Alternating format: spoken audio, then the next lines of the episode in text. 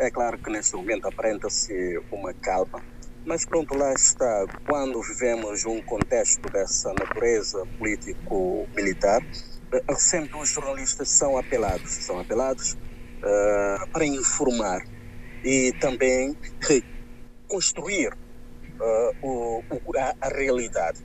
Então, hum. isso, isso impõe uh, vários fatores em jogo, que nem sempre vai em consonância com o interesse dos grupos.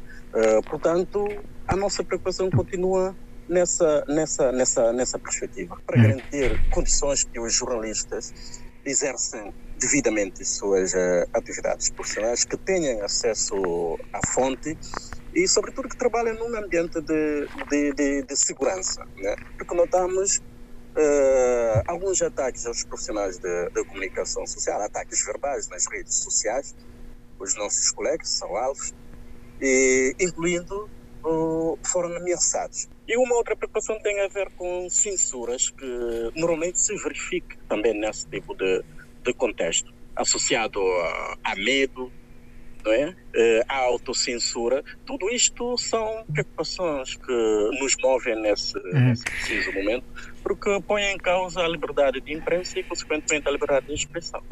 Entretanto, além da situação da, portanto, das mudanças na, nos órgãos públicos, e também da invasão por parte de homens armados militares na, na segunda-feira. Tem notícias de situações que têm afetado, por exemplo, a imprensa privada ou não têm recebido queixas nesta área? Não, não, não, não recebemos queixa. A, a, única constatação que nós temos é a suspensão de, de um dos programas de opinião da, da Rádio Capital a Rádio Capital decidiu suspender o, o, o, o programa. Uh, eu acho que tem muito a ver com a experiência do, do, do passado. Então, nessa perspectiva, nota-se né, o medo e, e, a apreensão dos órgãos de comunicação social. Não trabalham como, como queiram, né?